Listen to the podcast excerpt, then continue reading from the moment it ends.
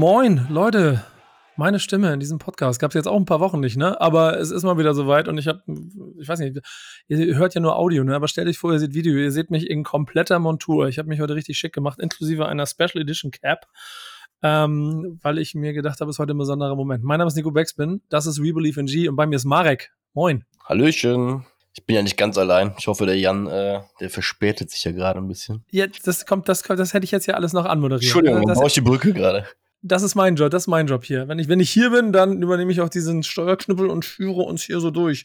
Weil ich zu dem, was da sonst ja passiert, wahrscheinlich weniger sagen kann, wenn hier die Expertenrunde sich heute die Köpfe heiß redet, kann ich nur emotional mich dazwischen schmeißen, muss ich wenigstens dafür sorgen, dass ich den Rest einigermaßen gut hinbekomme. Jan ist nicht da. Jan hat irgendwas Wichtigeres. Ich habe mir keiner, was wichtiger sein kann als diese Runde, die wir heute erstellt haben. Aber er ist nicht da. Ich gehe davon aus, er kommt nach, denn wir haben einen Gast, der, und ich glaube, da sind sich nicht wenige drüber einig, wahrscheinlich einer der, wenn nicht sogar der größte Football-NFL-Experte dieses Landes ist und ein echtes Problem mit den New York Giants hat. Und darüber müssen wir heute reden. Adrian Franke, schön, dass du da bist. Vielen Dank, ja, schöne Einleitung. Ich wollte gerade sagen, wenn du mich schon jetzt so als Experte bezeichnest und ich jetzt gleich die Giants äh, hier schlecht darstelle, dann, äh, dann hast du einen Konflikt. Ja, das, und das ist ja auch mein Konflikt, den ich immer mit dir rumtrage. Denn, äh, äh, seitdem ich dich, seitdem ich dich, also seitdem ich dich quasi entdeckt habe, folge ich und höre und bin begeistert darüber, lerne viel und seitdem ich immer lese, was du über die Giants sagst, tut es mir natürlich im Herzen weh. Aber ähm, ich, ich habe das ja auch zum Beispiel im Fußball mit Tobias Escher zum Beispiel oder Konstantin Eckner, so mit diesen, wenn ich da mit diesen Experten mich rumschlage, mhm. wie die, wie warum mhm. die mir erklären, warum was bei Werder Bremen halt gerade nicht so gut läuft, dann werde ich halt auch sauer. Aber im, im Zweifel kann ich manchmal sagen, okay, sie haben recht. Aber die Trikots sind geil. Also, ne, das, da, da können wir uns doch einigen. Sowohl bei den Giants als auch bei den Werder Bremen. Ähm, ja, ja doch, aber wir ja. reden nicht über Bremen, denn ich habe es nicht in die nächste Pokalrunde geschafft. Und Marek, spar dir jeden Kommentar. Ihr seid erst über die Verlängerung rein. Also Silence an dieser Stelle. Ja, Ruhe. Worüber wir aber sprechen wollen, sind natürlich die Giants. Und ihr habt ja, Marek, in den letzten Wochen schon so ein kleines bisschen ähm, Upgrade gemacht. Wir sind jetzt kurz vor der Saison, so Fieberthermometer steigt. Du hast, du hast noch kein Giants-Jersey an, deswegen bin ich so ein bisschen verwundert. Ich hatte gedacht, du bist mehr im Hype-Train. Ja, meins hängt ja, bei Adrian hier. Es hängt ja, ja, im Hintergrund, ne? Deswegen. Ja, ja, das zählt nicht. Guck mal, ja. ich habe extra gekleidet. Ja, ich bin ja erst letztes Jahr ins Jersey Game eingestiegen, von daher, weißt du. Ich, Und wer hat, wer, hat, wer, hat, wer hat dich da hingeschubst? Ich, bedanke mich immer wieder. Guck mal, ich bedanke mich, glaube ich, alle drei, vier Wochen bei dir dafür, für diesen Emotionskauf. Aber wie gesagt, die Wand sieht gut aus damit. Von daher. Ah, jetzt, aber so dein Giants-Gefühl gerade? Also bist du gut vorbereitet für diese Runde? Hast du alle Waffen in der Tasche? siehst du die äh, Giants auf dem, äh, auf dem Weg nach Las Vegas? Ähm, Guck mal, ich kann vorwegnehmen, ich habe ja für die Recherche dieses, für diese Sendung äh, mir auch Downside Talk, äh, gerade die NFC East, äh, die Review gerade nochmal angehört, ähm, weil die war, glaube ich, die letzte Review, die er rausgebracht hat, Adrian, äh, wenn ich es richtig im Kopf habe. Mhm. Ähm, muss sagen, auch nach der Folge habe hab ich weiter ein relativ entspanntes, gutes Gefühl für die kommende Saison, weil ähm, ich weiß nicht, Vegas, sagen wir es mal so, Vegas wäre schon äh, eine Hyperstory, die da in den nächsten fünf Monaten passieren müsste. Äh, nichtsdestotrotz glaube ich, dass äh, wir das Potenzial haben, um im Dezember nicht aus Trauer weinen zu müssen, weil die Saison komplett scheiße war. Deswegen, äh, ich bin tiefenentspannt und glaube, wir haben so einen Sweet Spot in der Liga, mit dem man ganz nett für Furore sorgen kann, aber dafür müssen ein paar Dinge gut laufen. Ich, ich habe ja auch gelernt, dass die, dass die Division schon auch eine der härteren ist in dieser Liga. Aber, aber Adrian, du, du bist jetzt hier und du musst jetzt Rede und Antwort stehen, um vieles von dem einzuordnen. Mhm. Und da müssen wir chronologisch mal bei dem anfangen, was du letztes Jahr gemacht hast. Und das war schon zu Saisonbeginn. Ähm, äh, also hast du sowohl die Giants als auch Danny Jones nicht besonders gut gesehen. Kannst du mal so ein bisschen, ich, ich fange jetzt, höre jetzt mit der Polemik auf, ne? Ich hoffe, du nimmst das nicht über. Wir, wir werden jetzt sachlich. Also, ähm, aber kannst du mir so ein bisschen deinen Blick auf die Giants äh, von vor einem Jahr mhm. beschreiben und vielleicht auch ein kleines bisschen, wie der sich so entwickelt hat über die Saison? Zu Jones jetzt? Ja, zu Giants, zu den Giants insgesamt. Zum Giants generell. Mm, also, ich würde sagen, dass sie letztes Jahr, was was ich als sehr positiv fand, eben das absolute Maximum aus dem Team geholt haben. Also wenn ich letztes Jahr drauf gucke auf den Kader und deswegen war ich ja skeptisch und bei Jones müssen wir dann im Detail wahrscheinlich gleich nochmal sprechen. Da bin ich immer noch ein bisschen skeptisch, aber ähm, für mich war, ist halt Daniel Jones ein Quarterback, der jetzt nicht nur Offense trägt. So, ich glaube halt, wenn du Jones in gute Umstände packst und ihm eine gute Rolle gibst, dann kannst du eine funktionale Offense rausholen. Und die Giants letztes Jahr hatten eine Borderline Top 12 Offense, würde ich sagen. Weil halt der Coaching-Staff gefühlt, äh, zumindest offensiv, gefühlt alles richtig gemacht hat. Ähm, jetzt haben sie bessere Tools, würde ich sagen, sowohl Receiving Core als auch Offensive Line. Ähm, das heißt, eigentlich sollte jetzt ein Schritt nach vorne erfolgen können. Und das ist halt, finde ich, so, so ein Punkt, an dem sie jetzt sind, wo man, wo man, wo man sehr, sehr gut die Entwicklung von so einem Team sehen kann. Letztes Jahr wenig Talent, in meinen Augen wenig Talent, gerade offensiv auf der offensiven Seite, absolutes Maximum rausgeholt. Du kannst natürlich nicht davon ausgehen, selbst der Coaching-Staff ist ja intakt geblieben, Mike Kafka ist nicht abgeworben worden und so weiter. Ähm, selbst wenn man sagt, Coaching-Staff ist immer noch sehr, sehr gut. Du kannst natürlich trotzdem nicht davon ausgehen, dass die wieder das absolute Maximum rausholen. Aber jetzt haben sie eben deutlich mehr Talent in der Offense. Und deswegen glaube ich, so sagen wir mal, Top 15 Offense, glaube ich, können sie wieder haben. Marek, bist du, bist du okay? Also, ähm, wir sind ja eigentlich noch bei, bei, gleich beim letzten Jahr, aber wir sind ja schon, wir springen so ein kleines bisschen und her. Siehst du auch Top 15?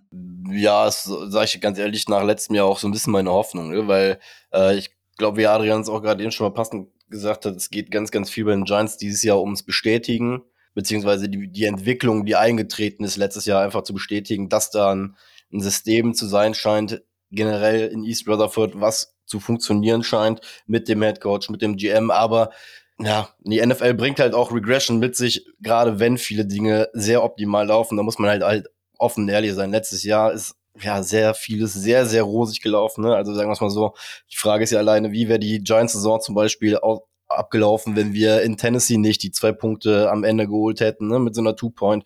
Ich glaube, da war halt sehr, sehr viel, ja, wie nennt man so schön, dieses schöne Momentum mit dabei, wo auch dann so diese positiven Emotionen mit rausgekommen sind. Jetzt geht's halt im Endeffekt darum, einfach dieses Spielerische, diese Systematik, die, die Taktiken des äh, Playbook, was wir installiert haben letztes Jahr, jetzt weiterzuentwickeln und halt einfach zu gucken, dass wir realistisch in den nächsten ein, zwei Jahren halt auch hineinkommen, wo vielleicht die Cowboys und die Eagles halt einfach sind. Aber ja, wie gesagt, ich glaube, letztes Jahr war eine geile, geile Basis, um dieses Jahr halt das bestätigen zu können, dann so langsam den anderen beiden auch zu signalisieren, ey, wir nehmen jetzt gerade langsam Anlauf und äh, dafür brauchen wir aber, wie gesagt, auch nochmal die ein, zwei mehr Erkenntnisse über gerade den besagten Daniel Jones in dem kommenden Jahr, ne, mit dem neuen Vertrag und so weiter. Aber wie gesagt, ich bin tiefenentspannt, ehrlich gesagt, nach letztem Jahr. Was soll, also, was soll man als Giants-Fan auch nach letztem Jahr sein, ne? Da vor irgendwie fünf, sechs Jahre nur Gülle gesehen, ähm, eigentlich mehr Slapstick als Entwicklung gesehen. Von daher ähm, gibt einfach gar keinen Grund, jetzt irgendwie nervös zu sein.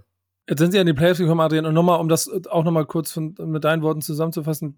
Du hast ja schon im Prinzip das so überflogen, aber ähm, ein komplettes Urteil über die Saison, wenn man es bewerten würde, war das ein A+, was die Giants dann daraus gemacht haben, äh, in diese ersten Player-Win? Mhm. Oder wie würdest du diese gesamte Saison bewerten? Ja, würde ich schon sagen. Also, das ist ja eigentlich schon der Best Case. Du kriegst einen neuen Coaching-Staff und da weißt du ja nie, was du bekommst. Also, wir haben, als Hackett in Denver angefangen hat letztes Jahr, waren ganz viele Leute, ich auch, war ich auch optimistisch, weil alles, was man von ihm gehört hat, war ja so, ey, super Kommunikator, kann das super vermitteln, ist so, wird, hat offensiv gute Ideen, ist ein guter so CEO, Headcoach-Type. Und dann ist es komplett gescheitert. Also, wir wirklich krachend gescheitert. Und klar, bei den Giants war auch viel Optimismus, weil Brian Dable, viel äh, positives, äh, ja, positives Resümee. Ähm, Mike Kafka, viel positive Vorgeschichte, viel Vorschusslorbeeren. Aber das ist ja keine Garantie. Das muss ja erstmal funktionieren. Und für mich aus der letzten Saison rauszugehen aus Giants Sicht und so sicher, wie du dir eigentlich sicher halt sein kannst, nach einem Jahr zu sein, dass du den richtigen Headcoach getroffen hast, das ist ein massiver Win in meinen Augen. Deswegen ähm, wirklich das absolut das, das Maximum, wie gesagt, rausgeholt. Und die, also ich hatte ja dann vor dem Playoff-Spiel dann, da war ich ja tatsächlich auf Giants-Seite. Ich hatte sie ja vor dem, vor dem Vikings-Spiel habe ich auf die Giants getippt, weil ich halt einfach gesagt habe, ich glaube, die Foundation ist stärker da. Und dass sie dann gegen die Eagles halt keine Chance hatten. Gut, die Eagles sind halt vom Talentlevel einfach im Moment zwei Stufen drüber. Aber das ist ja schön. Das heißt, wir haben im Prinzip eine Saison gebraucht, um in Player Runde 1 dich dann auf, die, auf, die, auf die, unsere Seite zu ziehen. Ja. So, äh, äh, das ist ja dann am auch Ende etwas, was, und das ist ja vielleicht auch ganz interessant, wenn du so in so eine Bewertung gehst, ne? Du, du wirst ja zu Saisonbeginn dir nicht überlegt haben, Giants tief, weil du sie nicht magst, sondern weil du in Zahlen oder äh, auch im, in, mhm. in, in Aufstellung des Rosters Dinge gesehen hast, die dich ähm, daran zweifeln lassen. Du bist jetzt in einem Giants-Podcast, deswegen will ich die Frage jetzt so stellen. Gibt, Gibt, ja, es, gibt es so Situationen, wo du merkst, okay, okay, ich, also, oder hattest du die bei den Giants, okay, ich lieg falsch, Also auch bei der, du hast ja Jones, ja, du hast gesagt, ist kein, kein Quarterback, der, der, der eine Franchise trägt. Aber hast du, hast du auch zwischendrin, okay, ich habe die unterschätzt, okay, ich habe den falsch gesehen, okay. Und das konkret für die Giants. Gibt es da Momente, wo du dich dabei ertappst, wie du letzte Saison damit umgegangen bist? Ja, ich versuche jetzt gerade mal den Schedule auf die Schnelle aufzunehmen, weil es gab diesen Moment auf jeden Fall und das war, ähm, das war rund um das England-Spiel. Genau, das ja. London-Spiel. Die haben ja gegen Green Bay gespielt in London ähm, und sind 3 und 1 in das Spiel gegangen. Und das waren halt so drei Siege, wo ich, also die Bears wissen wir jetzt auch im Nachhinein und hat man damals auch gesagt, der Sieg, das war das ist eines der schlechtesten Teams der Liga. Im Endeffekt war es das schlechteste Team der Liga. Ähm, Carolina war ein knapper Sieg, Tennessee eben, ja, diese, auch enge Geschichte, super Auftaktsieg, aber es war so ein bisschen, ich traue der Sache noch nicht. Ähm, und dann das Spiel gegen die, gegen die Packers zu sehen, nicht nur, dass sie es gewonnen haben, halt, sondern wie sie wirklich extrem gezielt, und ich finde, das hat sich durch die ganze Saison gezogen, extrem gezielt einen Gegner da attackiert haben, wo es ihm wehtut. Und dann halt damit eben so das Maximum rausholen konnten. Das war für mich so ein Knackpunkt. Und dann haben sie danach äh, Baltimore geschlagen. Und dieser Stretch für mich, das war so das, wo ich gesagt habe, okay, ich glaube, für das Team ist mehr drin, als ich vorher gedacht habe. Na, Marek, siehst du? Irgendwie. Da hat das Team das auch bei ihm ausgelöst, was es ja bei uns sowieso schon hatte. Und Hype Trend war ja da. Und e ehrlicherweise, also ich bin ja dann immer noch drei Schritte weiter weg als ihr beide, ne? Oder 300 Schritte weiter weg, was die Kompetenz angeht. Aber ich gucke halt auch drauf und habe die Jahre vorher immer ein bisschen da verzweifelt, dass ich mir gedacht habe, okay, die werden sich schon was dabei überlegt haben, dass sie Daniel Jones hier den Quarterback Posten übergeben, so. Und warum klappt denn das nicht? Und dann kommen auch noch Slapstick-Situationen dazu. Und letztes Jahr hatte ich aber dann doch irgendwie das Gefühl, okay, da, da fasst irgendwas zusammen. Ähm, Marek Adrian, ihr habt aber, glaube ich, trotzdem relativ unterschiedliche Blickwinkel auf, auf Daniel Jones, ne? Oder seid ihr, würdest du sagen, seid ihr einig, Marek? Ich glaube, ich bin über, was heißt überzeugt? Ich glaube, bei mir sind dann noch paar mehr äh, Giants-Sympathiepunkte für ihn selbst, halt nochmal als Person da, für den Daniel Jones, sage ich jetzt einfach mal. Ähm, ich weiß jetzt nicht genau, ich habe deine Einschätzung zu, zu dem Vertrag nicht, äh, nicht mehr im Kopf, Adrian, aber äh, die kommt gleich noch, die, die, die sammeln wir gleich noch ein. Deswegen, die wird ja, erstmal nur deine. Denke ich mal ausführlich werden. Ich habe ja per, per, se gesagt, nach dem letzten Jahr ähm, vor allem auch für einen First Year GM, First Year Head Coach so eine Saison mit Daniel Jones zu spielen.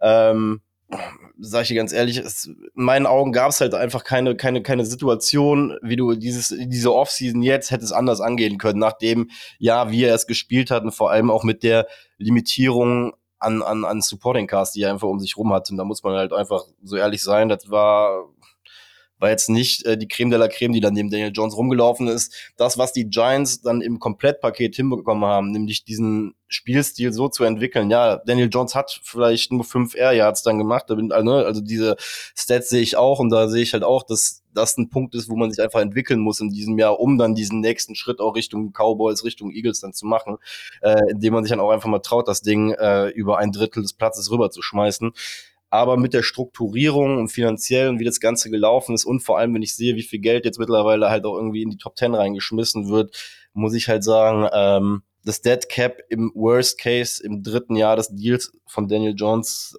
ist jetzt nicht mehr so signifikant, dass man da weinen müsste. Deswegen äh, bin ich ganz froh, was Joe Schön da hinbekommen hat.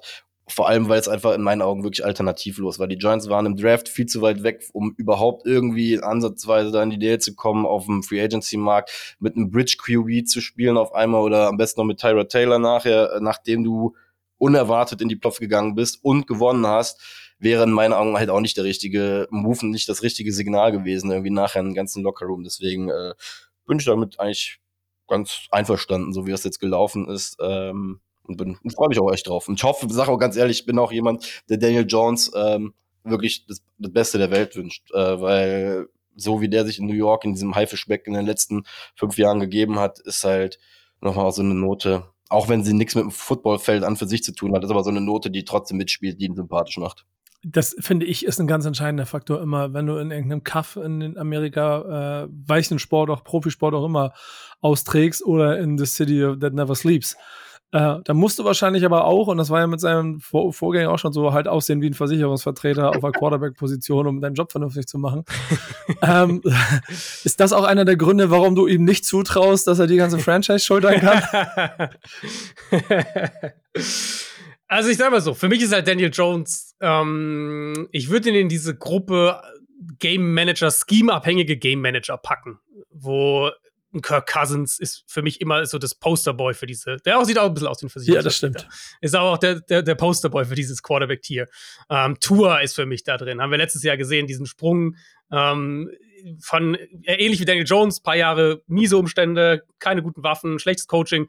Auf einmal kriegt er alles zusammen und bam, hast du eine Riesenexplosion. Ähm, das sind diese Quarterbacks. Garoppolo war das jahrelang in San Francisco jetzt mit Shanahan. Das sind für mich halt diese, das ist diese Mid-Level Quarterback. Und das Problem für mich ist eben, wenn du dann Daniel Jones 40 Millionen im Jahr bezahlst, und jetzt dieses Jahr ist ja noch okay, aber nächstes Jahr ist der Capit 45 Millionen Dollar dann brauchst du halt mehr von deinem Quarterback als dieses Level, um einen kompetitiven Roster damit zusammenzubauen, um halt oben mitspielen zu können. Und das ist so ein bisschen das, wo ich einfach bei, bei Daniel Jones immer noch skeptisch bin, weil ich sage, das habe ich von ihm noch nicht gesehen. Und ja, die Umstände waren oft nicht gut, aber ich habe das halt einfach noch nicht von ihm gesehen. Und letztes Jahr eben dann, wenn wir jetzt sagen, letztes Jahr hat halt alles funktioniert, letztes Jahr war alles super. Ähm, das hatte ja aber nicht viel mit dem zu tun, was Daniel Jones zumindest als Passer macht. Für mich ist der, der Knackpunkt bei ihm ist, was er der Offense gibt, ist das Rushing. Und da haben wir letztes Jahr eben gesehen, dass, dass, dass Dable und Kafka das halt super in die Offense eingebaut haben, was ich ehrlicherweise die letzten Jahre davor auch nie verstanden habe, warum das nicht mehr ein elementarer Bestandteil der Offense war. Weil das ist halt so ein, so ein, so ein Difference-Maker einfach, den manche Quarterbacks nicht haben und dass der Offense mehr Dimensionen geben kann und auch Sachen im Passspiel öffnen kann. Ähm, das hatten sie da letztes Jahr drin und das wird auch, denke ich, so bleiben. Aber dass Daniel Jones ein Top 10 Passer und oder Top 10 Quarterback ist oder sein kann in der NFL. Das habe ich einfach noch nicht gesehen. Und der Vertrag ja sozusagen verlangt von ihm, dass er das halt sein kann, weil sonst werden wir in einem Jahr hier sitzen und sagen, hm, Daniel Jones war jetzt der Nummer 15 Quarterback letztes Jahr ungefähr und jetzt ist er aber ein 45 Millionen Dollar Cap-Hit. Was machen wir jetzt damit? Dann stelle ich aber gleich eine Frage hinterher, weil diese Entscheidung trifft er ja nicht alleine. Die trifft dann ja auch das, äh, das, das Team hinter dem Team. Hast du da das Gefühl, dass die Giants da gut aufgestellt sind, auch vielleicht im Vergleich zu den Jahren davor? Du meinst jetzt ähm, so, so, Supporting ja, so genau, so genau. Ja. Hm. Ähm, ja, ich finde schon, dass sie sich deutlich verbessern. Also da, da machen sie auf jeden Fall Fortschritte. Es muss natürlich immer gucken, wie die Sachen funktionieren. Ne? Giants-Fans können nicht davon sehen. Kenny Golladay kam damals als großes Signing und wissen wir alle, ja. Der Nico hat extra an. heute dieses Trikot um, ähm, angezogen, Weltklasse. Habe ich extra, ja. Extra hierfür. Also ich bin, ich find, im, im, Grundsatz bin ich einmal gespannt, was sie halt mit diesen ganzen Slot-Receivern machen, die sie dieses Jahr geholt haben, weil sie ja wirklich ungefähr fünf Slot-Receiver geholt haben. Ich sag aber auch, eine Präsenz wie Darren Waller hatte Daniel Jones wahrscheinlich noch nie in der NFL. Jetzt muss man bei Waller natürlich gucken, ob das der fit bleibt. War die letzten Jahre halt nie der Fall. Ähm, wenn der auf dem Platz ist, echter Difference Maker. Und dann bin ich eben mega gespannt, was so ein Coaching-Staff mit einem Spieler wie Jalen Hyatt macht, der jetzt halt wirklich den Speed reinbringt, den sie auch so nicht hatten die letzten Jahre. Also ich finde, sie sind an sich vom Talentlevel her auf einem guten Weg. Ich sage jetzt aber auch, also wenn wir jetzt Waffenarsenal in der NFL ranken, würden wahrscheinlich die wenigsten Leute die Giants jetzt irgendwie Top 10 sehen. Das heißt, wir sehen schon so oberes Mittelfeld irgendwo damit dabei und du brauchst aber halt letztlich mehr, ne, damit du dann in diesem Fenster jetzt mit Daniel Jones die nächsten zwei, drei, vier Jahre für den Vertrag dass du dann halt wirklich auch diesen nächsten Schritt machen kannst und als Team dann eben mit den Eagles, mit den Cowboys da oben mitspielst. Aber wenn du, wenn du siehst, dass Joe Schön dann irgendwann die äh, Unterschrift unter den Vertrag von Daniel Jones setzt, so denkst du dir, was zur Hölle machst du da, Junge? Oder äh, hast du genau wie wir so ein kleines bisschen so ein Gefühl, okay, der wird sich, also der macht ja schon ein paar Sachen ganz gut gerade, der wird sich irgendeinen Scheiß, wird er sich ja dabei gedacht haben. nee, ich, also ich, klar, man muss schon differenzierter sehen. Ich glaube, was Marek gerade gesagt hat, ist genau richtig. Ähm, man darf halt nicht vergessen, dass solche Lockerroom-Dynamiken eine Rolle spielen. Wenn wir es andersrum formulieren, wenn Daniel Jones jetzt auf, also wäre ja auf den Markt gekommen, wenn die Giants sagen, die Giants hätten gesagt, so, wir gehen in andere Richtung, wir traden an drei im Draft, was weiß ich was, und holen uns da jemanden, keine Ahnung.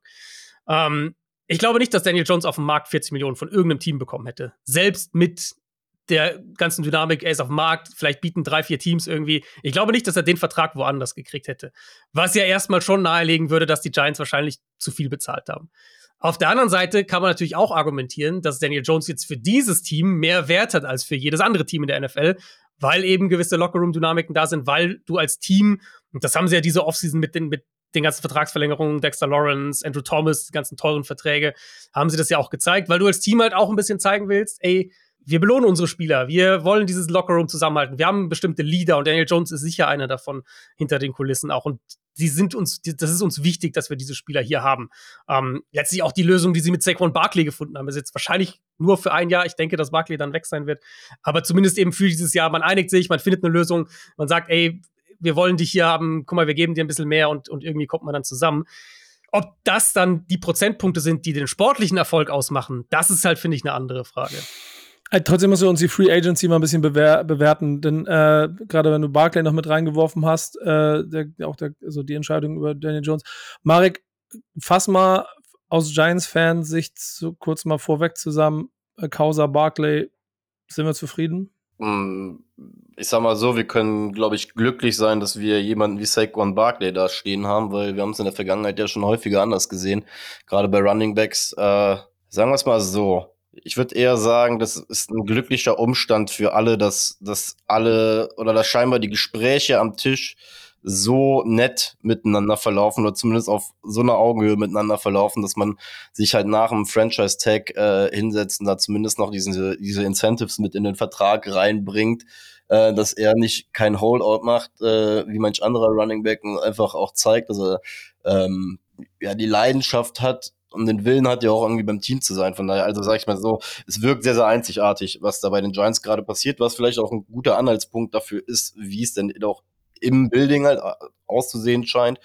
Ähm, weil ich habe irgendwann geguckt, es war das erste Mal, glaube ich, seit 2005 oder 2006 ähm, haben die Colts das auch gemacht, dass ein Spieler, der einen Franchise-Tag äh, bekommen hat, dass die das quasi in einen Einjahresvertrag noch umgewandelt haben nachher, damit da ein paar mehr Incentives und ein besserer Signing-Bonus äh, upfront entsteht. Dementsprechend ist es ja auch von den Giants irgendwie so, dass du sagen musst, man hat man hat auch trotz der Marktsituation irgendwie so einen Minischritt auf ihn zugemacht, auch wenn man sagen muss, dass der Deal, sind wir mal ehrlich, die Incentives, die er da reingeknallt bekommen hat, äh, die sind ja alle über den Werten, die er letztes Jahr hatte.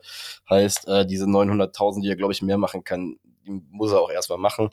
Ähm, Nichtsdestotrotz, lange Rede, kurzer Sinn, wir können froh sein, dass es da kein riesenkrasses Drama gibt, dass er jetzt gerade da ist, dass er frühzeitig gesagt hat, wisst ihr was, ich habe es akzeptiert, dass es so ist, wie es ist. Ob das am Ende des Tages allerdings fair ist, ist müssen andere Leute bewerten in der Zukunft. Aber ähm, ja, ich glaube, glücklich sein, lachen, winken, weitergehen ist klar so der, der richtige Weg und die richtige Einschätzung zu der ganzen Situation. Und dein Blick von außen darauf, Adrian, siehst du es ähnlich? Ja, ich, also wir sehen ja diese Situation im Moment generell mit den Running Backs. Also, dass wir, dass sie halt einfach keine Leverage haben im Endeffekt. Und ich, ich bin mal gespannt, was mit, mit Jacobs noch passiert bei den Raiders. Das ist ja jetzt so der letzte übrige, wenn man so will, diese Offseason. Im Endeffekt denke ich, dass es auf eine ähnliche Lösung hinauslaufen wird, wie das, was die Giants mit Barkley gemacht haben.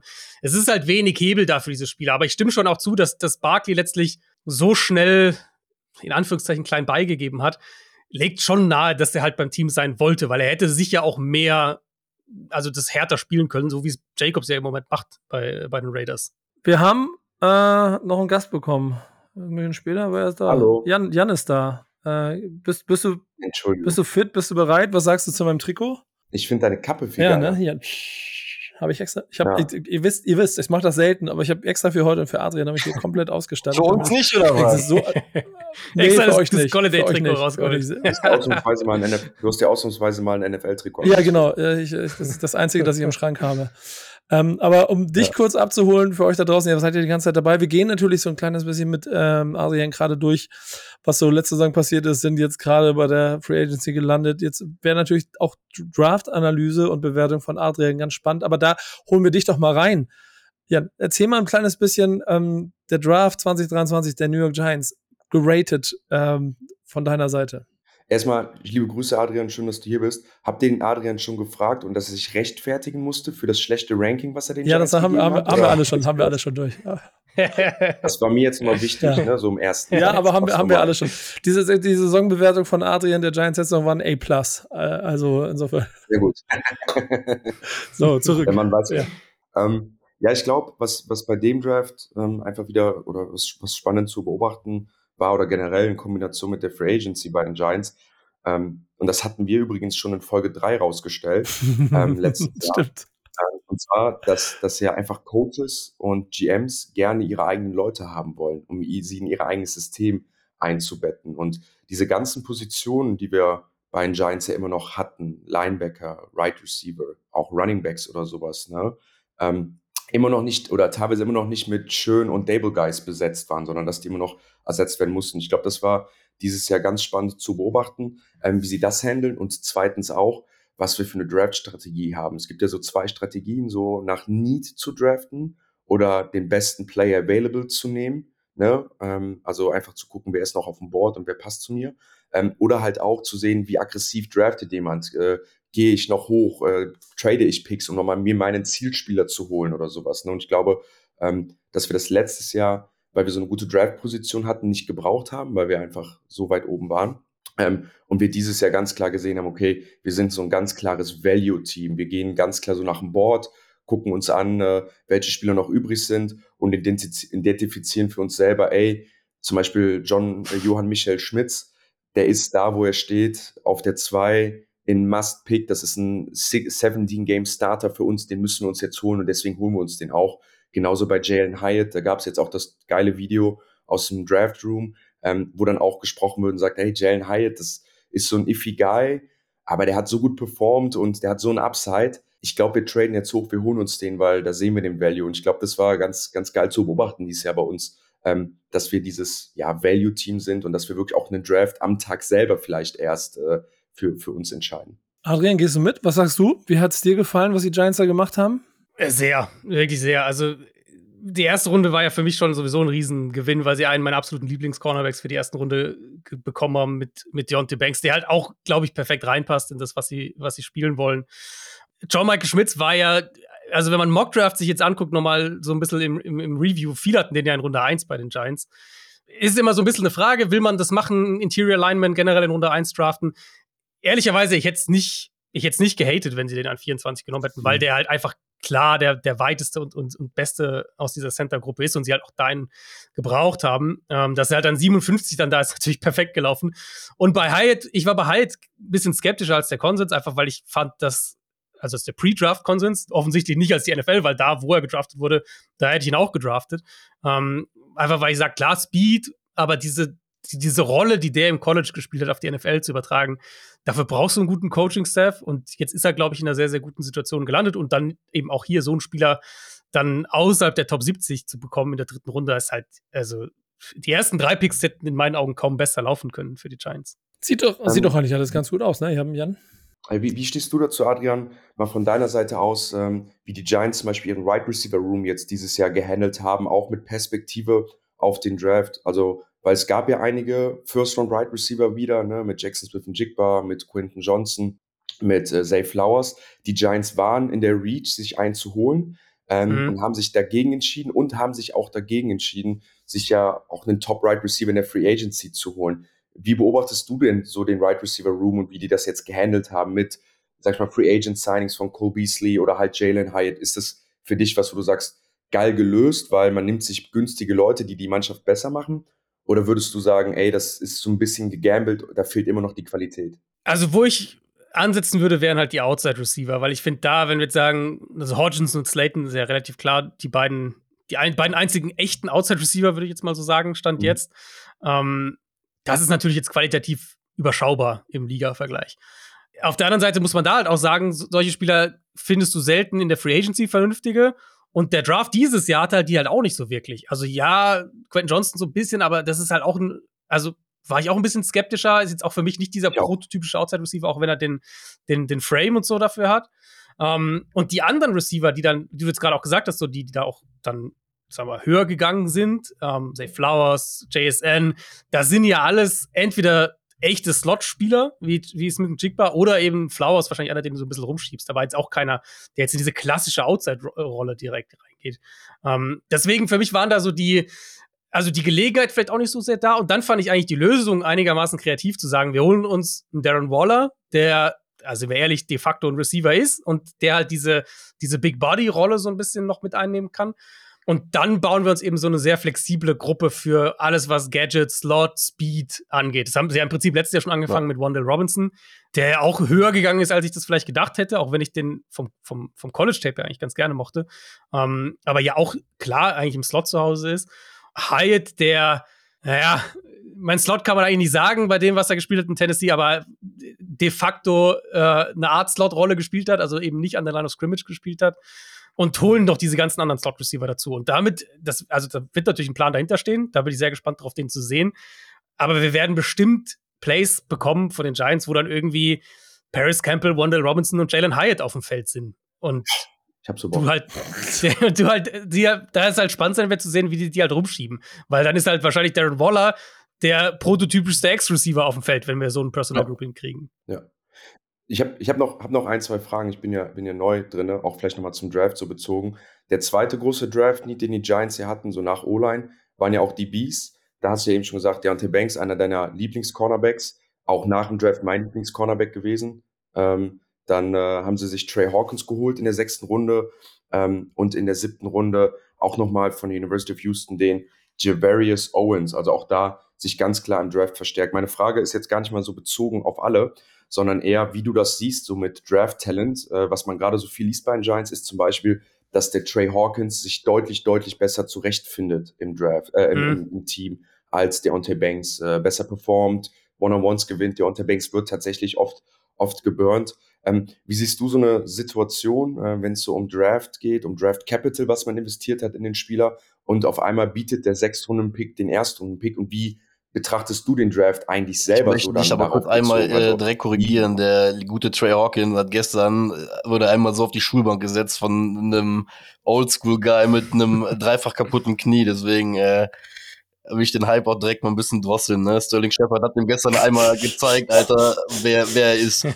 Aber Nein, ich wollte es nur gerade einmal sagen, weil ich gestern halt wirklich ein Video gehabt habe. ja, aber, aber, aber Richtung Ende ey, tu es jetzt auf Ahnung und grätsch da so rein. Ja, aber, aber am, am Ende gehe ich ja, gehe ich ja den einen Weg mit. Die Frage hätte ich ja genauso gestellt, weil ich habe mir den Draft angeguckt. Ich höre euch gerade zu. Ich kenne die Leute ziemlich wenig, die da daran teilnehmen. Und ich habe das Gefühl, das ist eine einfach riesengroße Lotterie, wo du doch sowieso nicht weißt, wann, wie, wo was mhm. ist. Vor allen Dingen, wenn wir dann immer wieder das K.O.-Beispiel mit dem, äh, mit dem Dra der Draft-Position von äh, Tom Brady rausholen kann.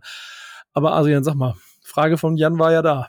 Wie, Im also, Endeffekt spielt halt, also im Endeffekt spielen halt die, die, die im Camp die besten sind. Wir haben ein super Beispiel eigentlich ähm, vom, vom letzten Jahr mit Buffalo.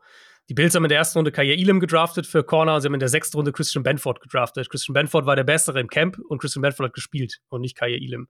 Im Endeffekt, Teams wollen in allererster Linie Spiele gewinnen. Und die Spieler, die am besten performen im Training, im Spiel, die spielen auch. Also für mich ist es so, ehrlicherweise, wenn, wenn der Draft abgeschlossen ist, dann ist da für mich auch echt super schnell ein Haken dahinter. Und dann gucke ich halt, welche Spieler funktionieren jetzt in der NFL. Weil natürlich ist die Trefferquote schon höher für jetzt erst zwei Drittrunden-Picks als sechste, siebte Runde. Aber im Einzelfall muss es halt nichts heißen. Deswegen, ähm, glaube ich, muss man immer immer sozusagen den, den, Einzelfall für sich bewerten. Und wenn der Sechstrunden-Pick besser spielt als der Erstrunden-Pick, dann wird der Sechstrunden-Pick auf dem Platz stehen. Vielleicht spielen ja sogar beide. Keine Ahnung, vielleicht spielen ja sogar beide und der Dory Jackson spielt mehr innen. Das könnte ja auch sein. Das wäre nämlich, glaube ich, auch das Traum-Szenario jetzt gerade mal, wenn man so aufs Camp guckt, ne? Wenn du Dory Jackson in seinem letzten Vertragsjahr, weil man muss ja realistisch sagen, er war letztes Jahr unser Outside-Guy, der wird so, wie die Giants jetzt vorgegangen sind, tendenziell nächstes Jahr nicht mehr auf dem Roster sein. Ähm, dementsprechend sag ich dir ganz mhm. ehrlich, das, was du da gerade vorgeschlagen hast, wäre so Best, Best, Best Case Szenario. Stell dir mal vor, du pickst in Runde eins und was war der Hawkins? fünf sechs Irgendwie so sechs, ne? Weil, äh, also stell dir mal vor, du pickst äh, quasi so deine Zukunft auf DB. Ähm, ich glaube, das unterschreibt jeder sofort. Von daher, ähm, dein Wort in Gottes Ohren, Adrian. Das, das, das Szenario wünsche ich mir jetzt auf jeden Fall. Das schreibt mir auf die Wand. Wie, wie sehr ist der Draft denn für dich eine Lotterie auch? Also, das war so, ist ein bisschen so unsere These. Klar, es gibt so diese Blue Chip äh, ähm, Projects oder die Prospects, ne, wo du einfach weißt, ey, so ein Trevor Lawrence, so ein Sauce Gardner, Jalen Ramsey, ähm, auch irgendwie sowas wie ein Thibodeau, da ist die Wahrscheinlichkeit schon sehr hoch, dass die sehr gut werden oder so ein Hutchinson. Aber so mhm. alles ab dahinter, auch schon irgendwie so ab Pick 20, fühlt sich einfach oft an wie eine Lotterie, wie jetzt auch in Deontay Banks war. Siehst du das auch so? Ist für dich der Draft auch eine große Lotterie oder glaubst du schon, dass, dass man sich durch gezielten Draft stark verbessern kann? Und dass das nicht nur Glück ist dann am Ende. Also ich glaube, es ist schwer zu sagen, jetzt als Team, deine Strategie ist irgendwie, äh, wir draften gut. Weil das wird wahrscheinlich nicht funktionieren. Ich glaube, was du halt machen kannst, und das ist für mich die Teams, die über einen längeren Zeitraum mehr Erfolg im Draft haben als andere, sind in meinen Augen in aller Regel die Teams, die gut darin sind, mehr Picks zu sammeln. Und das geht natürlich schon dann in die Richtung. Es ist ein bisschen eine Lotterie.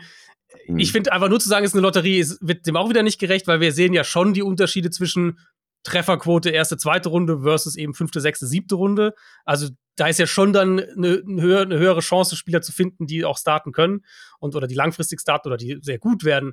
Ähm, deswegen einfach nur Lotterie finde ich nicht, aber es ist schon, dieser Faktor ist auf jeden Fall sehr, sehr relevant in dem Ganzen. Und deswegen in meinen Augen in der Regel die Teams, ähm, also Eagles sind ja so ein Paradebeispiel, Ravens sind so ein Paradebeispiel, die Teams, die halt über Jahre hinweg mit Compensatory Picks, mit Trades, mit Trade Downs im Draft ähm, mehr relevantes Draftkapital. Ich sage meistens so Top 100 Picks, das ist meistens so mein Cut-off-Punkt. Ähm, mehr relevantes Draftkapital sammeln. Die haben dann schon, finde ich, in der Regel auch einen besseren Output am Ende. Was natürlich nicht, du kannst immer so einen Draft haben wie äh, der Saints Draft damals, ich glaube zu 17 oder wann das war, das war einer dieser, dieser Drafts, wo du halt einfach jede Runde einen Top-Starter auf der jeweiligen Position findest. Aber das kannst du halt nicht planen und, und das ist dann schon Glückssache auch. Ich, ich finde es find gut, was du gesagt hast, habe ich so noch nie gehört dass man sich Valuable Picks in den Top 100 holt, dass das praktisch das Ziel ist. Also nicht irgendwie First Rounder, die jetzt irgendwie dazugehören, sondern hm. das einzuspannen, in so viele First, Second und Third Round Picks über drei, vier Jahre zu sammeln. Ähm, habe ich so drüber nachgedacht. Das ist ein guter, guter Punkt tatsächlich. Und man muss ja sagen, die Giants sind dahingehend ja jetzt äh, in den letzten zwei Jahren, zumindest mit Joe Schön, in die, in die richtige Richtung auf jeden Fall gegangen. Ne? Man hat ja irgendwie immer geguckt, zumindest äh, da auch nach Value zu gehen. Deswegen glaube ich auch, dass wir da gut aufgestellt sind. Während wir vorher äh, mit dem rumlaufenden Aktenordner Dave Gettleman eher das Problem hatten wir, dass wir gerade das nicht hatten, ne? dass da irgendwie auf Value auch geachtet wurde, dass da irgendwie auch, auch wie du es gesagt hast, Adrian, äh, äh, so eine Top 100, vielleicht mal ein Trade rein, wurden ja seltener mal gemacht. Da musste man den guten Mann ja eher für, zu zwingen. Und wenn er dann irgendwann mal hochgetradet oder downgetradet ist, äh, war das ja für zwei ja. Wochen auch immer irgendwie eine Schlagzeile und äh, 50 Memes wert. Deswegen äh, muss ich sagen, ich bin da schon sehr, sehr froh, dass die Giants äh, diesen Weg auch ja, merklich halt gerade einschlagen. Und das ist auch ein junger, frischer Wind ein moderner NFL-Wind einfach äh, herrscht. Also zumindest ist das so ein bisschen meine die Wirkung, die das Ganze auf mich 8.000, 9.000 Kilometer äh, weit entfernt äh, mittlerweile hat. Hm. Das ist ja sowieso etwas, ne? Ich finde aus der Entfernung das Ganze zu beobachten und, und nah dran zu sein, ist A, nochmal ein ganz anderer Faktor, wenn du jede Strömung in den Tageszeitungen 30 Mal siehst, äh, jeden Tag oder auf Social Media. Trotzdem, Adrian, gibt es keinen, der äh, in, in Deutschland so gut einschätzen kann, wie es in der L NFL gerade im Gesamtkonstrukt äh, los ist, als du. Deswegen bist du derjenige, der hier sitzt und uns jetzt quasi gemeinsam eine Gesamteinschätzung über die New York Giants geben kann. Und ich betone an dieser Stelle gerne zum 27. Mal heute in diesem Format, es gibt schon einen Grund, warum ich mich komplett in blau-weiß angekleidet habe. Nicht, weil ich mich hier zum Affen machen will, sondern weil ich immer noch quasi Koffer Richtung äh, Las Vegas Vegas oder eins der Jahre danach plane. Ähm, aber mal ernst gemeint, gib, gib mir mal ein Status Quo-Gefühl für die Giants von dir, be bevor wir auch vielleicht ins Sportliche gehen, sondern machen, machen wir erstmal das, das, Gesamt, das Gesamtschiff. Hm. So, was dein Gefühl gerade ist? Sie sind nicht mehr eine Lachnummer, wie sie es jahrelang vielleicht mal gewesen sind. Nee, genau. Nee, ich, äh, genau, ich finde, das ist ein guter Punkt. Ähm, ich, sie sind halt ein Team auf dem richtigen Weg, in meinen Augen. Und auch Teams auf dem richtigen Weg, egal wie gut die irgendwann mal werden, treffen falsche Entscheidungen und, und treffen manchmal, haben manchmal mit falschen Entscheidungen Glück und haben manchmal mit richtigen Entscheidungen Pech. Das wird immer Teil davon sein. Du machst mal einen Fehler und dann ist halt die Frage, wie reagierst du drauf? Wie, wie, wie äh, kannst du das vielleicht wieder managen? Und auf der anderen Seite, wenn du überdurchschnittlich mehr richtig machst als die anderen Teams, wirst du am Endeffekt trotzdem besser dastehen. Und ich glaube, die Giants sind im Moment auf einem sehr, sehr guten Weg. Ich mag viele der jungen Spieler, die sie die letzten Jahre jetzt reinbekommen haben. Ähm, wir haben gesehen, dass sie mit Andrew Thomas einen absoluten Volltreffer gelandet haben. Evan Neal war jetzt schon so sehr struggling so als Rookie, aber auch da hoffst du natürlich vielleicht auf die Entwicklung. Und dann siehst du halt so ein Gerüst. Also du siehst, sagen wir, wenn Neal und, und John Michael Schmitz, wenn die beiden sich, sich etablieren, dann siehst du so das Gerüst entstehen. O-Line, D-Line, junge Secondary, mal gucken, was man daraus kommt. Aber ich glaube, die, die grundsätzliche Richtung vom Team ist halt, ist der richtige Weg. Jetzt ist halt eben die Frage, wo das dieses Jahr vielleicht hinführt. Aber so über drei, vier Jahre gesehen wäre ich wahrscheinlich bei den Giants so optimistisch wie seit boah, seit sehr langer Zeit. Seit dem letzten Super Bowl gewinnen wahrscheinlich. Selbst da war man wahrscheinlich schon nicht mal so optimistisch. Jetzt auch nicht als Super Contender in die Playoffs gekommen ist damals, oder? Das stimmt. Ja, aber, aber ähm, äh, ich weiß nicht, Jan, Jan, du bist ja nicht ganz am Anfang, aber eigentlich, wir, wir sind ja schon einmal den ganzen, den ganzen äh, Klatsch rund um unser Lieblingsfranchise durchgegangen.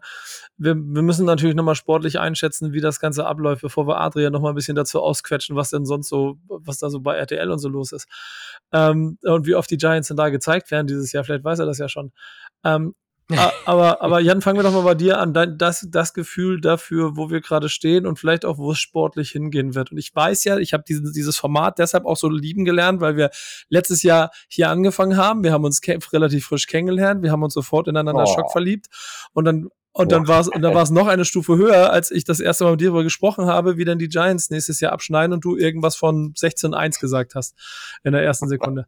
ähm, und dann ist revidiert das auf eine einigermaßen vernünftige. Was hast du jetzt 10, 10, 7 oder so? Schon da habe ich gedacht, okay, der Typ ist wahnsinnig. Irgendwas stimmt mit dem nicht. Aber ich bin dir gefolgt. Ich habe als ich glaube, ich habe Oder siehst du wir sind nachher 10 gegangen. Ich war ein, ich war einer dran vorbei.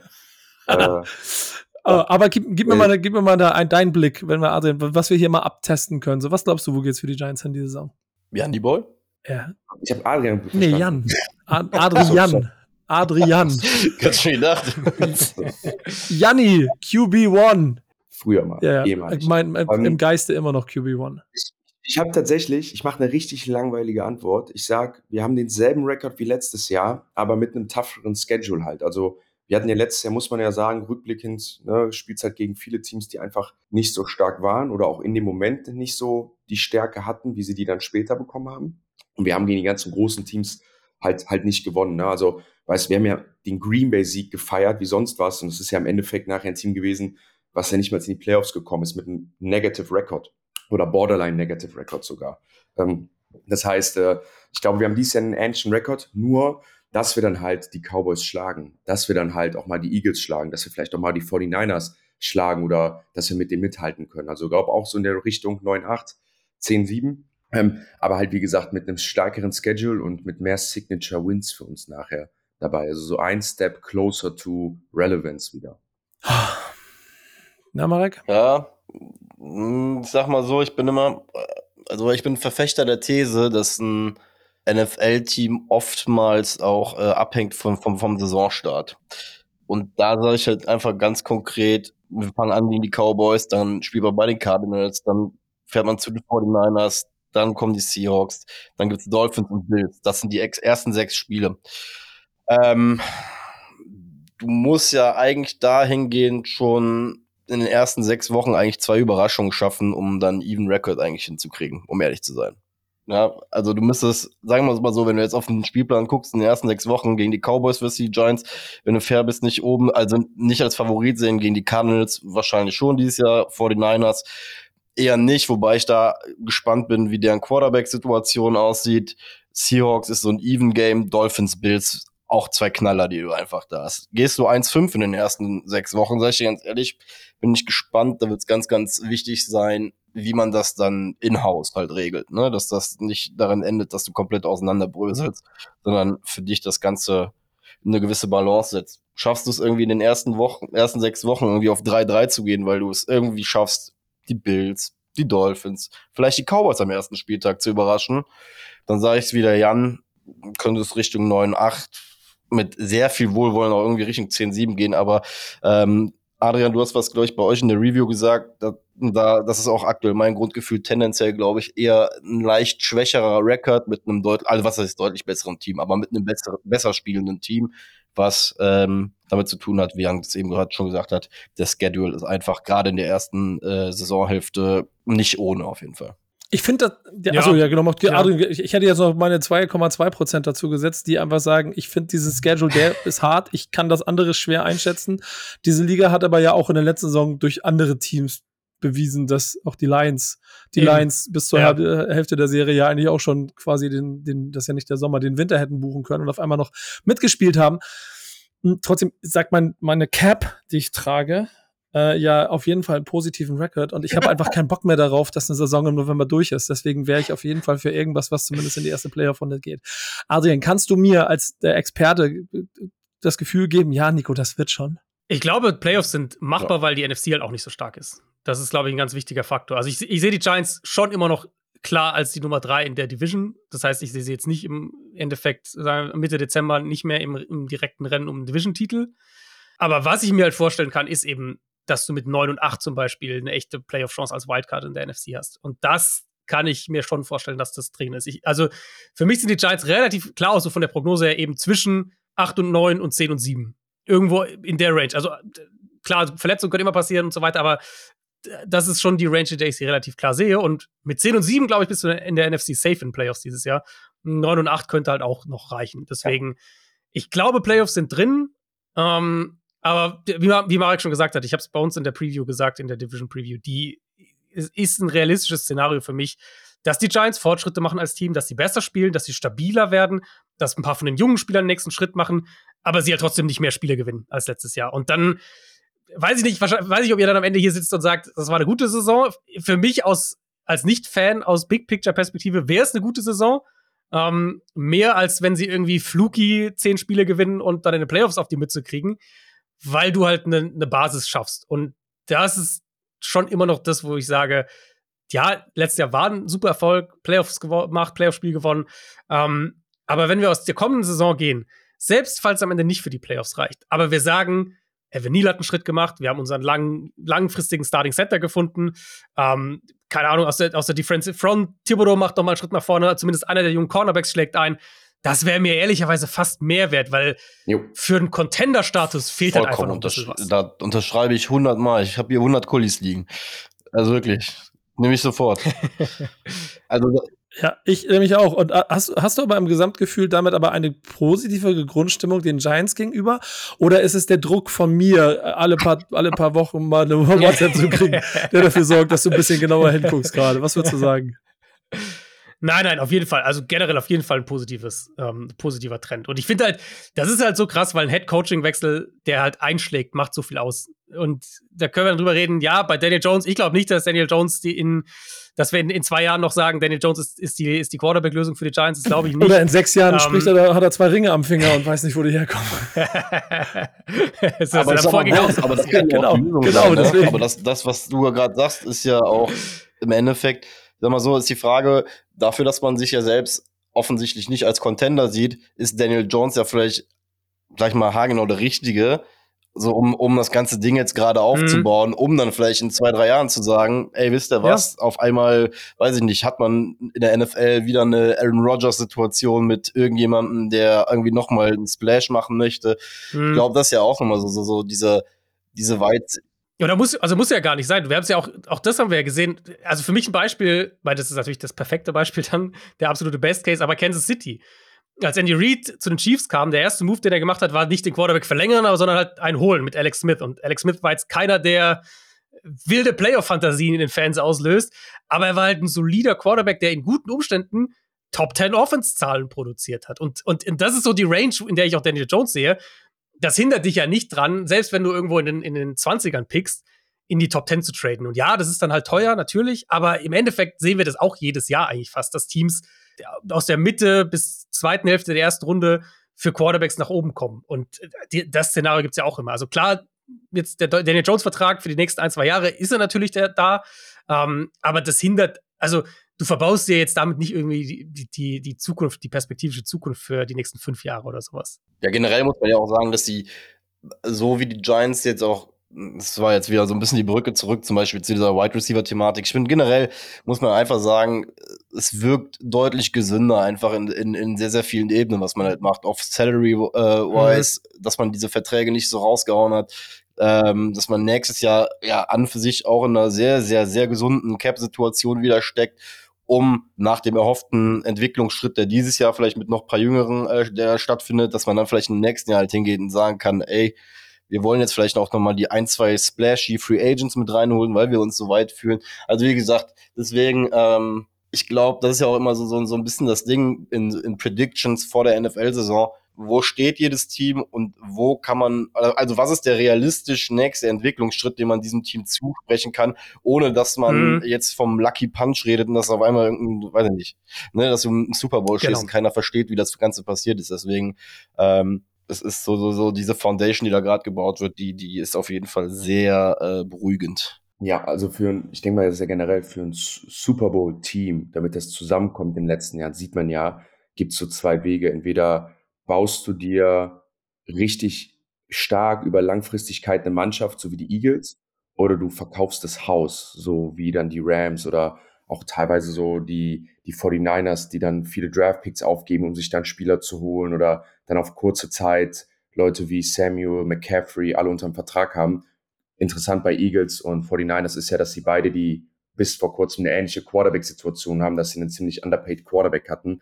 Das, das löst sich ja oftmals auch damit. Äh, und der zweite Weg ist ja, du hast irgendwie Joe Burrow, Patrick Mahomes und hast dann zwischen noch einen geilen Draft mit Jamar Chase und äh, Higgins dabei. Und ich meine, sonst ist es ja einfach schwierig, im Super Bowl mitzucompeten, weil du brauchst ja einfach nur das eine Team, was mit 12 und 3 auf einmal sagt, alles klar, ich gebe jetzt für die nächsten zwei Jahre mein komplettes Draft Capital auf und hol mir noch den Pass Rusher und hol mir noch den Receiver und auf einmal ist das Team deutlich, deutlich besser so. Ne? Ich glaube, deswegen ist das echt wichtig zu sagen, man muss irgendwie ein Team bauen mit einer Super Bowl Grundlage und dann in der, in der Season mal entscheiden, okay, jetzt gehe ich dafür. Das sind so schöne Aussichten und vor allen Dingen Dinge, über die ich mir in den letzten Jahren keine Gedanken gemacht habe. Da habe ich im Prinzip in Woche drei beim Stand von 0 zu 3 die Saison abgehakt und dann von mir aus immer entschieden, okay, dann gucke ich mir halt Red Zone an äh, und äh, genieße den Rest der Liga, weil es so viel Spaß macht und vielleicht schaffe ich es ja ähm, irgendwann noch mal ins Stadion und dann war das meine Saison. Und jetzt auf, jetzt auf einmal, auch nicht schlechter, ich weiß. Und ich habe ja dreimal so, dreimal so Final, Finalpaarungen auch erleben dürfen, live im Stadion. Das war jetzt nicht die schlechteste Zeit. Trotzdem habe ich nach wie vor die Hoffnung, dass ich in diesem wunderbaren Outfit, das ihr alle nicht sehen könnt, ähm, es auch mal in ein Stadion schaffe und dann vielleicht selber noch mal. Also wenn du im Super Bowl mit den Giants mit einem so. Kenny Golladay Trikot auftauchst, ne? ich nehme sie, ich nehm sie alle mit. Ich nehme sie alle mit. Dann habe ich auch noch ein Barclay-Trikot, das dann auch nicht mehr gilt. Äh, mal gucken, ob das Daniel Jones-Trikot dann noch aktuell ist. Äh, ja, mit Thibodeau bist du da deutlich besser. Marek hat das bessere Trikot. Ja, glaube ich auch, ehrlicherweise. Ah, ja. ja. Marek und ich wollten nur sagen, der Marek und ich haben schon über Super Bowls nachgedacht mit den Giants, aber dann haben wir die Playstation ausgemacht und dann war auch. ja, genau. Ähm, aber das, das ist das Schöne daran, man kann träumen. Und man muss ja mal ehrlich sagen, das Ganze hat ja nach wie vor und ich finde auch immer mehr Dynamik und Farben, auch hier in, in Deutschland. Ähm, gefühlt auch äh, auf der ganzen Welt, so dass es wahnsinnig viel Spaß macht, sich mit dieser Liga und den einzelnen Teams auseinanderzusetzen. Und Adrian, das darfst du jetzt ja schon ein bisschen länger. Äh, da wir dich jetzt hier in dieser Runde haben und ich nicht weiß, ob du darüber an anderen Stellen viele Interviews gegeben hast, gibst du uns mal so in den letzten Minuten mal einen kleinen Einblick auch in deine eigene Gefühlswelt aus, äh, dem, was da so passiert ist, von äh, Spox will nicht mehr, dass ich Artikel schreibe. Wahrscheinlich, also, ne? also da ja, gibt es ja noch eine Geschichte dahinter. Also schreib's da nicht mehr. Podcast, ja, läuft schon ganz gut, ist ja auch ein ganz mhm. gutes Ding und jeder, jeder Fuchs in Deutschland, der mit Football was zu tun äh, hat, kennt das und auf einmal zack, RTL. Nimm uns mal mit auf diese Reise. Ja, also es war viel, äh, das Frühjahr dieses Jahr war viel äh, Gespräche, viel Verhandlungen, viel hinter den Kulissen hin und her und so. Ähm, und klar, ich meine, mit Spox, das war das immer so ein bisschen ein weinendes Auge mit dabei, weil ich meine, ich habe das jetzt seit 2015 eigentlich aufgebaut, ähm, seit 2016 das Ressort geleitet, das war schon eine lange Zeit. Und ich war auch eigentlich immer relativ stolz auf das, was wir da gemacht haben, weil ich immer fand, das ist sowas, was nicht normal ist oder nicht selbstverständlich ist in Sport-Coverage, dass man halt wirklich so in die Tiefe gehen kann. Und da hat wir auch viel Freiräume und so. Ähm, gut, jetzt geht das in eine ganz andere Richtung und ist auch okay. Und jetzt bin ich halt wirklich, ähm, ja, komplett frei natürlich erstmal vom beruflichen her.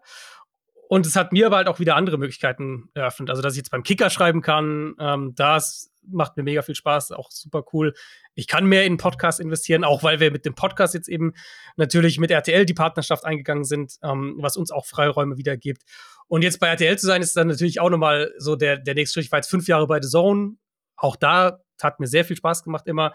Ähm, war natürlich ein bisschen eine andere Rolle. Ich freue mich mega drauf. Ich meine, ihr habt wahrscheinlich das Studio schon gesehen. Zumindest jetzt äh, gab es ja die ersten Preseason-Spiele auch. Da konnte man es ja dann auch nochmal sehen. Ähm, und ja, ich glaube, es wird, es wird richtig cool. Und ich habe auch wirklich den Eindruck, jetzt generell mit dieser Offseason so ein bisschen geht NFL-Coverage in Deutschland den nächsten Schritt. Und äh, ja, da dabei zu sein, das macht auf jeden Fall Spaß. Das wollte ich gerade fragen. Wie ist es denn für dich zu wissen mit, also du hast den ganzen Bums ja nicht angefangen, weil du gedacht hast, ja geil, ich werde hier eine richtig, richtig bekannte Fernsehfresse für Football in Deutschland, sondern du hast ja gedacht, ja geil, ist ein geiler Sport. Oh, ganz viele Zahlen, ich beschäftige mich mal damit. So schätze ich dich zumindest ein äh, als Typ. Äh, äh, und jetzt auf einmal dann aber so einen Weg mitzuerleben, äh, intern und vor allen Dingen auch diese Wertschätzung zurückbekommen dafür, was du für ein krasser Motherfucker bist in dem, was du machst. Wie war das?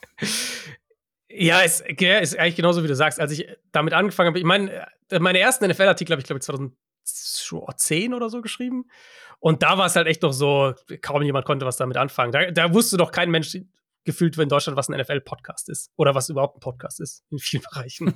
und da fing es halt so, das, das war dann echt so dieses, für mich war es dann wirklich so eine schrittweise Entwicklung, weil ich da natürlich viel über die, klar, über die amerikanischen Kollegen, auch da haben ja bei vielen diese ganze NFL-Podcast-Geschichte erst angefangen.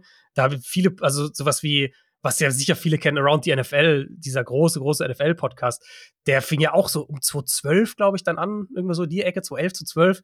Ähm, Fantasy Football kam dann immer größer. Und für mich war es dann wirklich so eine Entwicklung, die sehr schrittweise passiert ist. Und jetzt habe ich als hat man schon so das Gefühl, okay, jetzt kommt noch mal so der nächste große Sprung. Und ich, da bin ich halt wirklich mega gespannt drauf, weil die, die letzten Jahre, würde ich sagen, war es halt eben, ja, ich meine, die Rechte waren bei, bei, bei RAN und waren und sind bei The Zone. Wir hatten bei mit Spox waren wir jetzt ganz lange der offizielle NFL-Partner. Das heißt, da war auch natürlich logischerweise so ein bisschen eine schrittweise Entwicklung, ohne dass jetzt sagt, da ist jetzt der, der eine Riesensprung drin.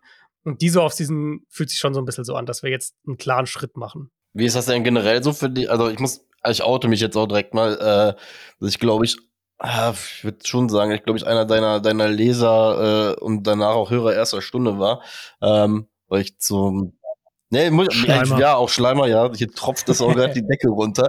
Nee, Freut mich. Ding ist ja, wir, wir sind ja jetzt auch hier irgendwie, sag ich mal, Podcaster und auch irgendwie, sag ich, in, diesem, in dieses Business irgendwie so mit reingerutscht. Und was ich halt immer sehr, sehr interessant finde, ist, und da reden der Jan und ich auch sehr oft drüber, ist, ähm, die Faszination, die es auch bei uns auslöst, welche Transition Football in Deutschland halt, sag ich mal, von 2010 bis jetzt hin durchlebt hat, mhm. weil, weil ich mich noch an, an Zeiten erinnere, ähm, mir Streams in, in vier Ecken angeguckt habe, gefühlt, äh, und auf jeden Fall äh, kein äh, Coaches Tape äh, guckbar war gefühlt und wie sich das Ganze halt jetzt entwickelt hat, ähm, ist es so, dass du manchmal morgens aufwachst und sagst von wegen, boah, genau so habe ich mir das irgendwie mal erträumt, dass es werden könnte in Deutschland? Oder sagst du selber, der Status quo von Football Deutschland, so wie er jetzt gerade ist, ist, ähm, ja, ist einfach überragend, beziehungsweise hättest du, hättest du gedacht, dass es so wird? Oder bist du frei nach Musikfans immer der, der sagt, das erste Album war das Beste, alles andere danach war Kommerz? also in der NFL ist eh alles ja, Kommerz. Genau. Das ist ja das schön befreiende, weil wir wissen gar nicht drüber streiten, was Kommerz ist und was nicht. Nein, ich, also das halt, dass es so sich entwickeln würde, hätte ich auch niemals gedacht. Also ich, ähm, ich habe 2015 ja meine erste wirkliche Festanstellung, Vollzeit-Festanstellung als NFL-Redakteur gehabt. Und ähm, da kam das dann schon so ein bisschen auf. Ich meine, ran, die, die Ran-Phase fing ja so zu 13, glaube ich, an, so in der Range ungefähr. Ähm, das heißt, es gab schon so ein bisschen Interesse, aber da hättest du niemals gedacht, dass NFL mal mit NBA konkurriert hier. Oder es vielleicht sogar, ich würde sagen, mittlerweile sogar überholt. Ja, da würde ich auf jeden ähm, Fall mitgehen. Ja. Aber also, da sind die. Das, das war damals. Ja, aber da sind ja auch die Anschlusszeiten und dieses dankbare Sonntag 19 Uhr Gefühl, das sich ja irgendwie etabliert hat, natürlich auch im Vorteil im Gegensatz ja. zu anderen US-Sportarten mit ja. zwei Uhr nachts Wecker stellen, um sich. Und 84 Spielen, ne? Ja. Die ersten, und jede, ersten, jeden Tag sind Spiele. Ja, und ersten so. Dreiviertel genau, OKC, OKC, gegen, keine Ahnung, Sacramento anzugucken, das ist schon härter. da gucke ich mir dann doch lieber keine Lions gegen Panthers an, auch wenn ich nichts damit zu tun habe. Um 19 Uhr. Ja, bei mir, also NBA ist bei mir so der Klassiker, ich schaue halt dann in den ja. Playoffs mal rein, weil halt dieses das 48. Und Regular weil die Playoffs genau so, so dieser Ersatzstoff für die NFL-Zeit, glaube ich, sind die dann okay, ne? äh, genau, äh, genau, es passt, es passt. Das ist für mich das gleiche für mich ist äh, Champions League KO-Phase. Champions League KO-Phase ist dann das, wo ich dann ein bisschen Fußball gucke. Welche, welche um, Rolle ähm, wirst du bei RTL spielen? Fass uns das nochmal zusammen. Im Prinzip äh, ja, im Prinzip das, was ich bei, ähm, also was jetzt die Übertragung angeht, wie ich es bei The Zone auch gemacht habe. Experte, also wie wir Co-Kommentator, wie man das nennen will. Ähm, es wird immer einen Play-by-Play-Kommentator geben. Also ihr jetzt an die Übertragung am Wochenende denkt, das, was, was Jan gemacht hat, Jan Stecker gemacht hat, äh, was Schmiso macht, so diese Rolle. Und ich werde ähm, Experte sein. Genau, also im Prinzip mache ich das, was ich bei The Zone gemacht habe, vorher jetzt auch weiter. Der Podcast ist auch offiziell RTL-Podcast jetzt. Das heißt, du bist jetzt, du bist genau. jetzt im Mainstream angekommen. Du bist jetzt nicht mehr, du bist jetzt nicht mehr Untergrund. Absolut, ja. Ja, weil mein Podcast ist ja auch so eine Entwicklung, wo wir sehen, wie äh, das einfach gewachsen ist die letzten Jahre. Das ist ja auch, ähm, hätte wir ja, als wir den jetzt auch fünf Jahre her, dass wir den gegründet haben, hätten wir das ja auch niemals gedacht, dass wir uns da mit, mit, äh, mit solchen Dingen wie äh, RTL-Partnerschaft mal auseinandersetzen. Ich erinnere mich noch an Zeiten, da gab es noch gar keine Shorts-Formate und sowas. Also, das, also, also, da muss man einfach sagen, ja, faszinierend, was sich äh, aus Downset Talk in meinen Augen, das, was sich daraus entwickelt hat, ja. aus der Basis, so wie es damals erschienen ist. Auch du mit dem Christoph im Zusammenspiel, sag ich ja ganz ehrlich, äh, habe ich im Jan, weil der Jan und ich beruflich ja hin und wieder in Amerika unterwegs sind, ähm, sage ich ihm immer, wenn wir mal deutschen NFL-Content hören wollen, sage ich immer, lass mal bitte das hören, weil ich wirklich, wie gesagt, und da auch trotz Schleim und Schleim von der Decke, weil wird gerade der Trop äh, dickste Props, weil ich in meinen Augen halt immer, ich war immer auf der Suche nach etwas, was, was halt so auch diesen ich bin jetzt nicht der Über-Analytics-Mensch, muss ich ja auch gestehen. Du hast mich auch mit deiner Analytics-Schiene mhm. bezüglich der New York Giants über drei, vier Jahre wirklich in, in schwere Abende gestürzt, weil ich immer nach dem, oh nach dem Sinn der New York Giants gesucht habe. Aber das ist ja auch so ein, so ein Aspekt gewesen, den ihr einfach mit reingebracht habt, weshalb ich mich auch wirklich sehr, sehr darüber freue, ähm, dass ihr jetzt auch die Chance habt, äh, beziehungsweise du, sag ich mal, das Bild äh, von Downset Talk dabei RTL äh, auf der großen Bühne. In meinen Augen auch vielleicht da die nächste, diese nächste Stufe mit reinzubringen. Also hm. Und, und genau, ja genau, und da will ich noch mal einen hinterher, du, das, ey, mal ganz also mal, ernst, mal ernsthaft zwischen uns beiden, ne? Also jemanden wie mich abzuholen mit dem, was du da Woche für Woche machst, das ist ein hartes Stück Arbeit. Ähm, das ist wirklich, also wirklich, ne, Adrian, da Respekt vor, was der Nico da teilweise für bei uns das ist, glaube ich, Fragen stellt, ne? Also, ja, das ist die Vorarbeit von, von Tobi Escher, da ist schon die ja. Prägung genau. da und ich kann dran anfangen. Warum, warum ist der Ball so komisch? Der Nico hat schon öfters gefragt, warum die Leute jubeln, wenn die übers Tor schießen. Ja, genau, ja, genau. So. Warum steht das Tor verkehrt rum? Solche Sachen. das nett. ja, genau. Aber äh, du bist ja nun auch mitten in deiner Community und ja, die wird positiv beladen sein. Aber jetzt sprichst du auch mit Leuten darüber hinaus, wo du an Schreibtischen sitzt mit Menschen, von denen du weißt, okay, die haben auch keine Ahnung, wovon, die, wovon ich rede, wenn sie bei mir Folge 256 anschalten und ich die Panthers analysiere. Trotzdem hast du irgendwie ein Gefühl, eine Stimmung, ein Gefühl dafür, dass sich, also dass, dass du mit dem, was, oder was ihr da macht, was, was du da, als jetzt, du bist jetzt hier in Persona machst, dass, dass du da doch mal durch Türen durchgestoßen bist? Also hast du das Gefühl, das mhm. Grundwissen wird größer? Du machst es nicht nur für ein paar ja. Freaks wie diese kaputten Vögel hier, mit denen ich hier immer rum podcaste? Doch, das würde ich auf jeden Fall sagen. Also allein ich meine, allein, dass, dass RTL dann so ein Interesse auch an unserem Podcast hatte, der natürlich auch eine, eine Reichweite hat, das ist schon auch klar, ähm, aber ja nicht nur am Podcast, sondern ja auch an mir. Und das war was, was ich immer auch gesagt habe. Ich glaube, im ersten Gespräch mit RTL habe ich ja gesagt, dass ich mir das vorstellen kann, aber halt nicht, dass ich jetzt nicht irgendwie 180-Grad-Drehung mache und, und Spiele völlig anders kommentiere. So. Das war immer Teil der Gespräche und, und sie hatten halt, sie wollten das halt auch haben. Und deswegen, ich glaube, das ist halt auch ein cooles Ding, dass du sagst, du hast ja die, die ganze Palette. Du hast ja jeder, der irgendwie NFL auf seine Art konsumieren möchte, findet dafür Angebote. Ähm, und das fand ich dann eben bei RTL letztlich auch cool, dass sie eben das alles so ein bisschen unter einen Hut bringen wollen. Dass du eben sowohl für das Nerdigere, sage ich jetzt mal, als auch für das Massentauglichere, als auch für Kinder, als auch Fanclubs, alles so ein bisschen halt mit reinnimmst. Und das, ähm, glaube ich, ist der richtige Weg grundsätzlich. Und jetzt muss man natürlich, jetzt sind ja noch ganz am Anfang, jetzt muss man das halt erstmal umsetzen. Ja, aber es wird sehr spannend. Ich freue mich schon auf die ersten Sendungen mit dir da. Ich bin, ob, ob du, vor allem bin ich gespannt, ob du dann an, also so klamottentechnisch, ob du dann so äh, mit, mit Blumenhemden quasi dir so dein, dein CI erbaust oder, also Trikots Finger weg, ne? Das ist mein Ding. Das ist das dann irgendwann, oder?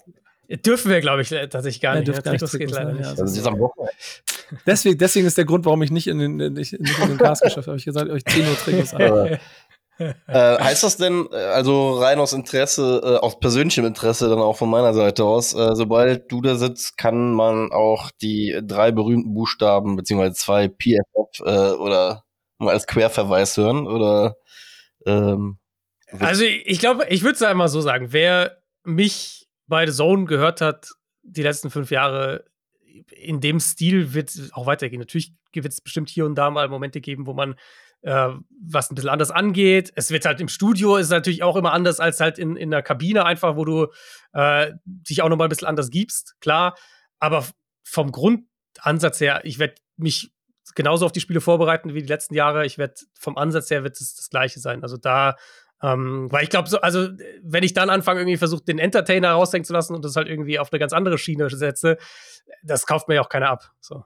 Das wäre auch Quatsch, glaube ich, in dieser Form. Ja. Fakt ist einfach, und äh, Adrian, dafür ähm, im Namen von allen, die vielleicht auch zuhören, vielen Dank für deine Arbeit in den letzten Jahren, weil das ist natürlich auch eine der Basen, die dazu führt, dass mehr Leute Zugang kriegen und auch selbst ich ja Informationen manchmal kriege. Ich höre nicht jede Folge, ne? Aber, aber, aber so ja. Deep Dives schon mir helfen, dass ich mal auch wieder ein bisschen tiefer einsteigen kann mhm. in etwas, von dem äh, auch um mich rum Leute vielleicht einmal noch nicht ganz wissen, was dieses mit diesem Ball und diesen vier Versuchen zu tun hat.